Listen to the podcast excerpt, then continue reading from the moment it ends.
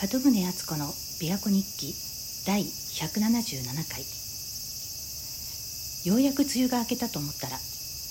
今朝はいきなりセミの大合唱が聞こえてきました。この間までの不安定な空模様が嘘のように今日は真っ青な琵琶湖の上に青空が広がって白い雲が浮いています。ところで最近ネットニュースを見ていると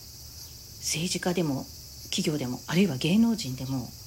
不祥事まあ中には正確に言うと犯罪なんじゃないっていうような不祥事が発覚してそれでも一応謝罪はするけど辞任はしないとかそんな話をいくつも見て、まあ、だからって私が憤るつもりはないんですけど何とも言えない気持ちの悪さっていうか気分の悪さを味わってます。まあ、完璧な人間なんていないし100%善人とか悪人とかっていうのもないと思うしもちろん私も他人のことを言えたぎりじゃないんですけどでもそういう不祥事が表沙汰になった人ってそれが表沙汰になる前から自分が実はそういう不祥事と言われるようなことをしたっていう自覚があるわけですよね。もしこれバレたらやばいなって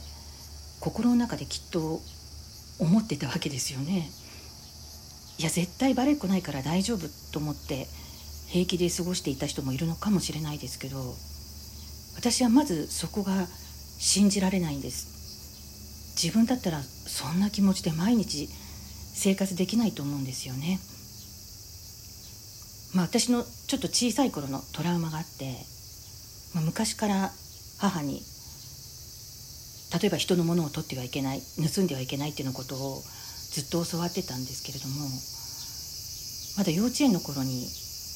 近所の小学生の女の子たちについて行って遊んでもらってたんです。そしたらある日あるお家の庭に綺麗なチューリップが咲いてて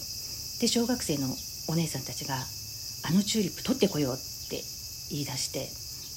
で一番ちっちゃい私は何も言えずにただ後からついていったんですけどでも結局そのお姉さんたちは逃げ足が速くてとろい私だけがそこのうちのおばさんに見つかってしまってで「あごめんなさい」って言ってでおばさんに諭されてでその後家に帰ってから母にも叱られたんですけどでも頭ごなしに叱られたわけではなくてこうこんこんと説明されたような記憶があります。で大きくなってから後で母に聞いたんですけどその近所のおばさんはその年上の女の子たちが先導してやってたことは分かっててだから私はただついていっただけだって母に説明してくれたそうです。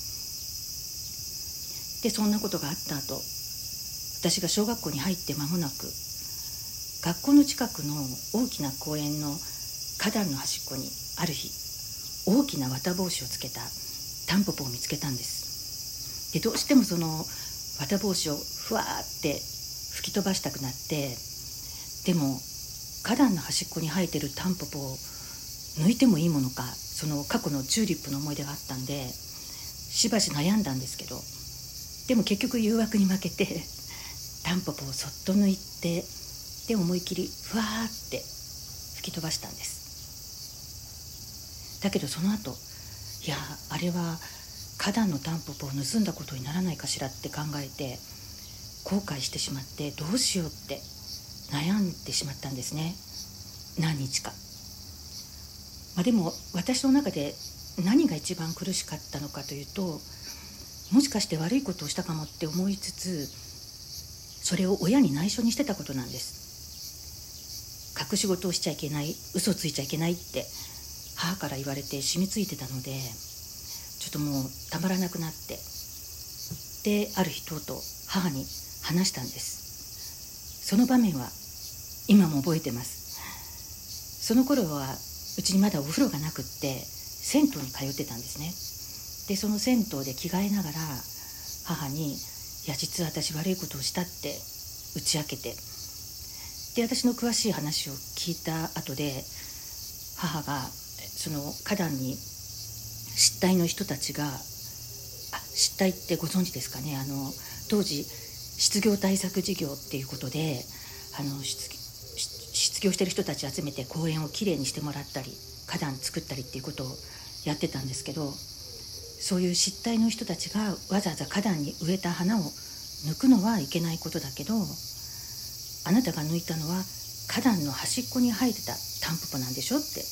それは自然に生えてきた雑草だから盗んだことにはならないよって言われてで胸にそれまでずっと仕えてたものが取れたようなすっきりした気持ちになったのを覚えてます。まあ、今よく考えてみると私はもうすでに花が枯れた状態のタンポポを抜いてその綿帽子をまき散らしたわけですからタンポポにとってもいいことをしてたんですよね。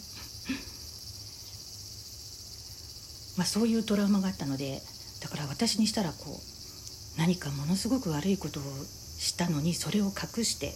堂々と公の場に出て活動している人たちってどんな気持ちなんだろうなって思いますしかもそれが表沙汰になった後でも普通に活動していくっていうのはどういう状態なのかなって別にその糾弾するとか責めるとかいう意味ではなく単純に本当にどういう気持ちどういう状態なのかなって、まあ、世間のニュースになってなくても私の身近なところでもそういう不祥事って結構耳にするので特に珍しいことではないんでしょうね。前回この「琵琶湖日記」で「プリズンサークル」という刑務所のドキュメンタリー映画を見たっていう話をしましたけど、まあ、刑務所に入るほどでもない、まあ、あるいは入らずに済んだ人たちはどうやって罪と向き合っていくんでしょうね。今うまい具合に逃れていてもいつかしっぺ返しが来るとか思わないのかなって考えてしまいますさて私は先週末山の中に昔からある大きな墓地のお掃除のお手伝いに行ってきました。いつの時代のものか誰のお墓かわからないような小さい石のお墓から大きなものまでもうかなり広い場所にたくさん並んでてで毎年夏のお墓参りの前にお掃除をするらしいんですね。私は今回初めて参加したんですけど山の中なのでまあほぼ日陰で作業することができて鳥のさえずりを聞きながら小枝を拾ったり墓についた苔を取ったり自然の中で結構気持ちいい作業でした。山の中で静かに眠る方々が生きていた頃の日本はどんな国だったのかなとかこういう過去の方々の積み重ねがあって今があるんだなとか無心に作業しながらぼんやり考えてました。私の両親もすでに亡くなってますけど逆にその存在をむしろ近く感じるような気がします。山の中でもその過去の方々に守られていたのかなんか不思議に蚊とか虫に刺されることもなく作業を終えて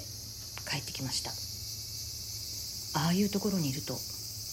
悪いことを隠していてもなんだか全て